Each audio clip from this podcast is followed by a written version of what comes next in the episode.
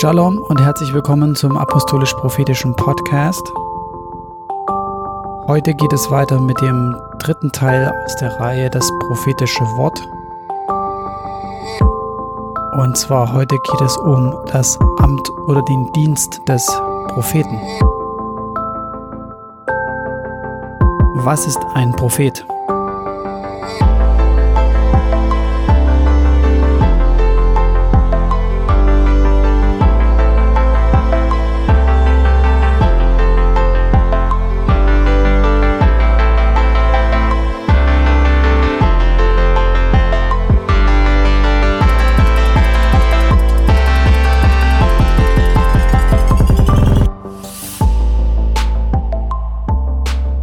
Glaube, es gibt kein Amt oder kein Dienst äh, in der Bibel, der bekannter ist und mehr wahrgenommen wird oder in den Ohren gleich klingelt als der des Propheten. Und es, es gibt auch keinen Dienst oder kein Amt, meine ich, das mehr in Verruf ähm, teilweise ist oder missbraucht wurde als das Amt oder der Dienst des Propheten. Ja, Propheten gibt's in sehr vielen Religionen auch. Der Begriff wird sehr breit auch verwendet und über die Religionen, Weltreligionen hinweg. Und von daher ist es ein sehr ähm, breiter Begriff. Nun, wir gucken uns den Dienst und den, das Amt des Propheten in der Bibel natürlich an und ähm, wie es sich verändert hat, beziehungsweise was wir mit Propheten noch heute machen oder wozu die da sind oder gibt es die überhaupt noch? Ähm, und ja, wenn ja, warum? Im ersten Teil dieser Reihe haben wir uns ja mit dem Wort Gottes, dem prophetischen Wort, auseinandergesetzt, wie es äh, in der Schrift steht, sozusagen, dass wir das ungeprüft sozusagen empfangen können, weil es wurde schon geprüft. Wir müssen es nicht mehr hinterfragen oder irgendwie bereinigen oder korrigieren.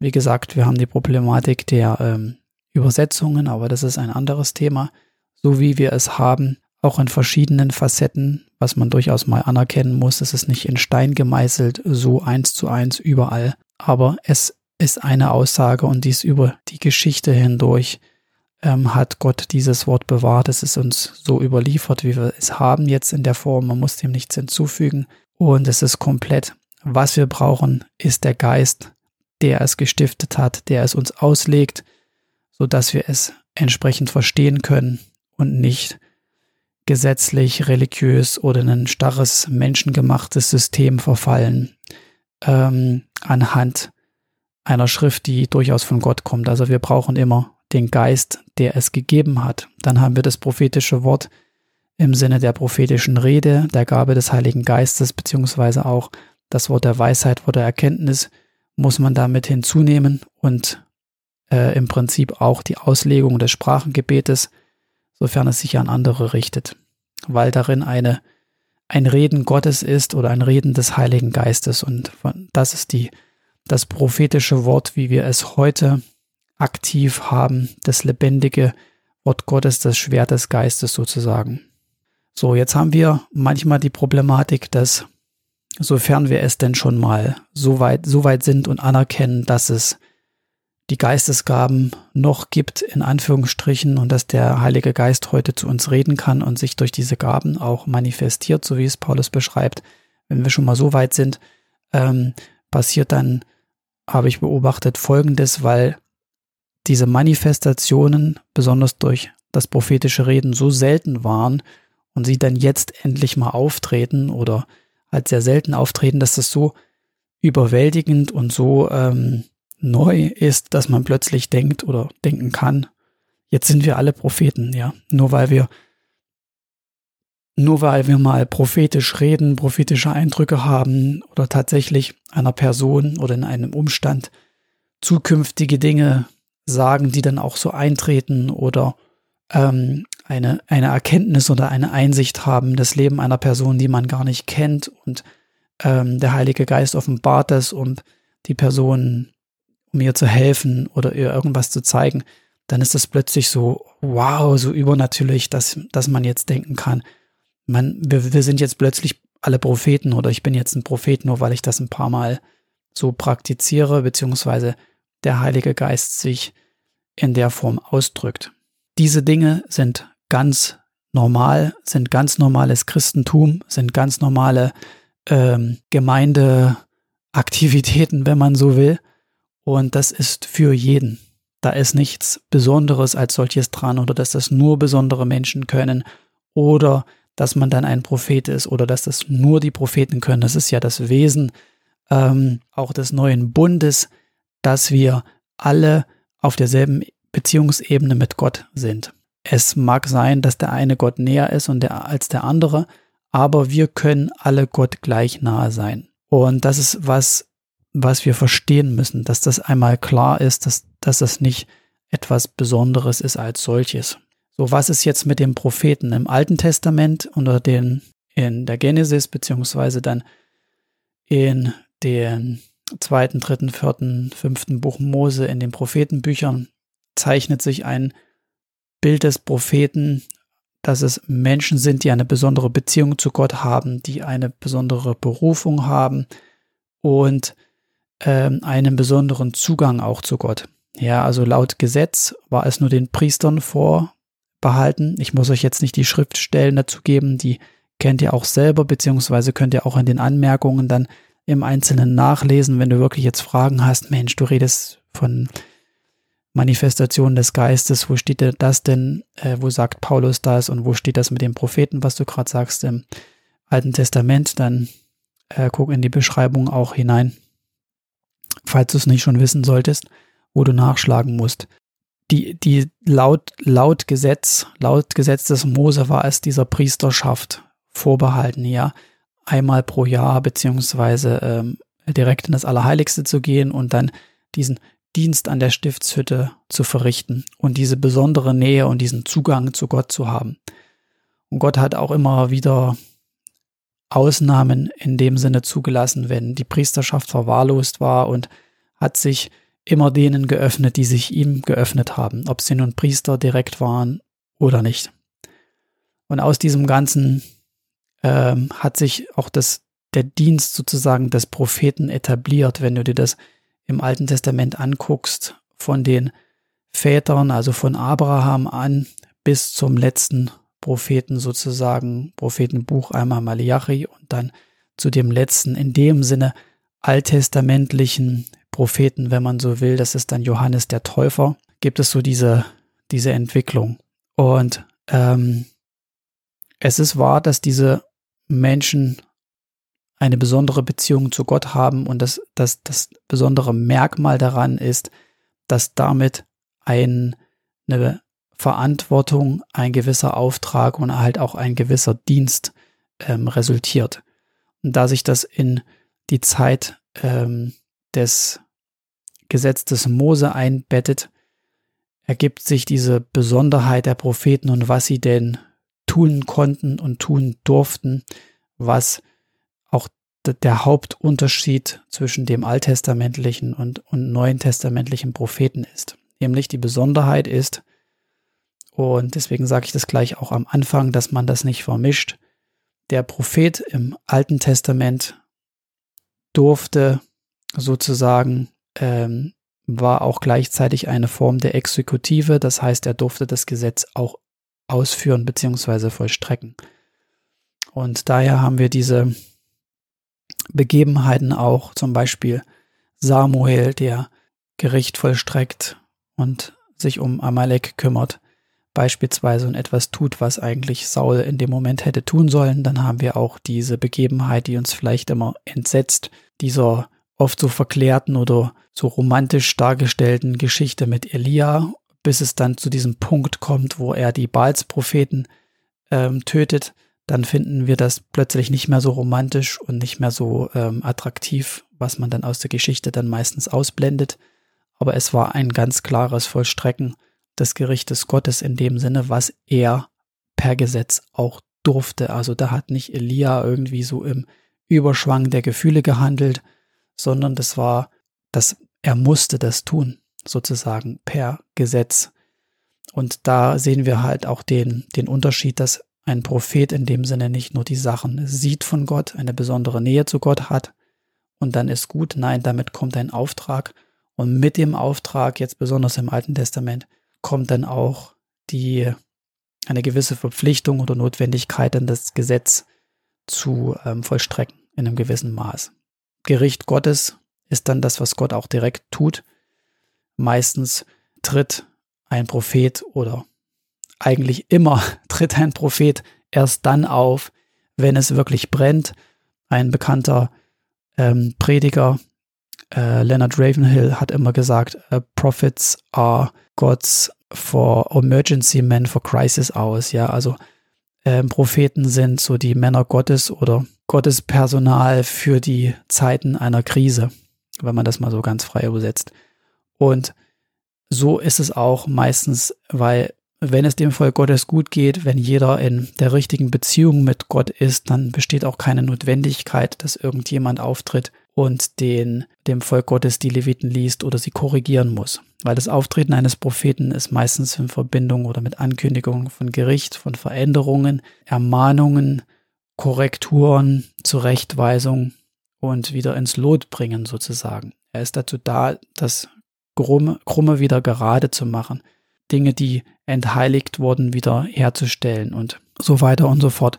So was oder wozu ist jetzt ein neutestamentlicher Prophet da oder brauchen wir das noch oder gibt es das überhaupt noch? Wir haben ja schon mehrfach gesagt, dass wir nichts nötiger brauchen als den fünffältigen Dienst. Ähm, ihr kennt die Stelle aus dem Epheserbrief, auf der wir rumreiten, dass Jesus quasi der Gemeinde die Apostel, Propheten, Evangelisten, Hirten und Lehrer gegeben hat, damit diese Zurüstung stattfindet und jeder oder der gesamte Leib Christi quasi in diese Mündigkeit hineinkommt, in dieses Erwachsensein auch hineinkommt, in diese Reife hineinkommt, dass der Körper, also wir, der Leib, die Gemeinde, dem Haupt Jesu entsprechen und dass wir nicht dieses Bild haben von Babykörper, erwachsener Kopf drauf, was total grotesk ist, sondern dass das eine mit dem anderen übereinstimmt.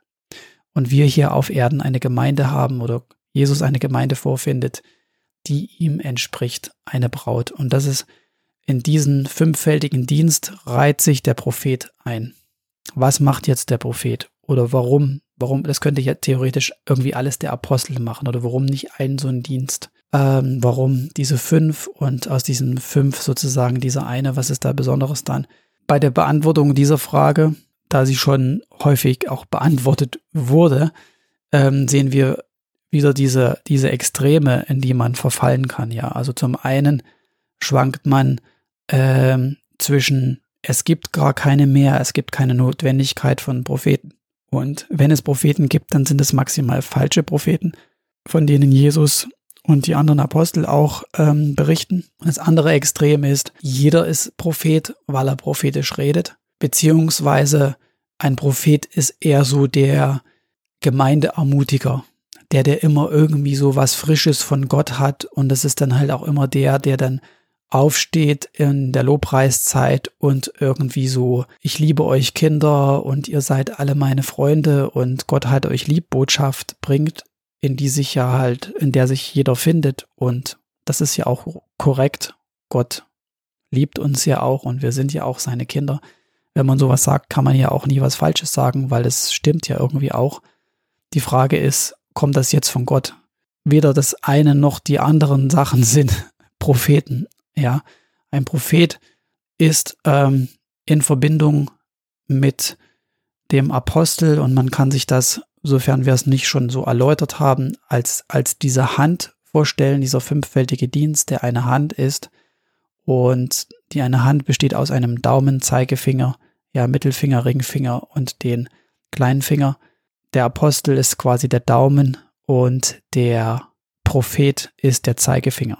Dieses Bild stammt nicht von mir, jemand anderes hat das mal erklärt und ich, ich finde es die beste Art und Weise, den fünffältigen Dienst zu beschreiben, als diese Hand Gottes, die aktiv ist, die arbeitet, die hält, die verbindet und so weiter. Und Daumen und Zeigefinger sind äh, mit die wichtigsten Finger an der gesamten Hand, weil wenn du die nicht hast, dann kannst du kaum was halten. Ja, also wenn du einen Daumen nicht hast, dann geht fast gar nichts mehr. Ähm, und das zeigt auch, wie wichtig diese Dienste insgesamt sind, beziehungsweise dass auch jeder Finger seinen Platz hat. Natürlich bezieht sich das auch auf die Schriften der Apostel und Propheten, ja, dass sich die Gemeinde gründet auf den Dienst der Apostel und Propheten.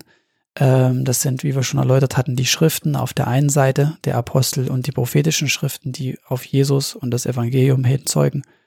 Und dann aber auch die beiden Dienste sozusagen, die aktiv sind heute. Der Grund, warum es die noch gibt, ist die Notwendigkeit, dass äh, die besteht, weil der Leib Christi noch nicht in dieser Mündigkeit und in dieser Reife ist. Das ist ganz einfach. Also wenn dich jemand fragt oder du dich fragst, warum, das ist doch gar nicht mehr notwendig, sowas gibt's doch gar nicht, weder Apostel noch Propheten und die ganzen anderen Dienste. Naja, vielleicht. Ja, Robert hat schon mal eine Ausgabe das auch erläutert, dass so mit Evangelist, da können wir noch was anfangen, das ist ja auch gut.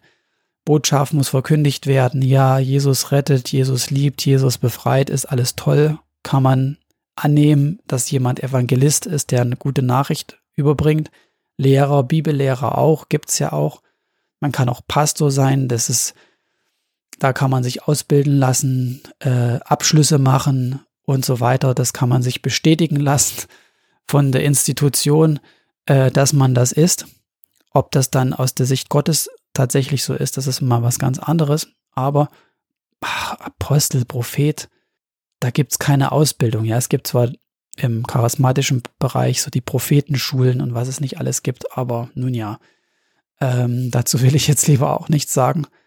Aber Apostel, wie ist das? Also das, das ist von Gott gemacht, das sind von Gott gegebene Ämter und ähm, die sind wichtig. So, ein Prophet ist nach wie vor jemand, der eine ähm, Sichtweise hat äh, in die geistige Welt und in der Lage ist, das entsprechend zu kommunizieren und auch den Auftrag hat, dies zu kommunizieren.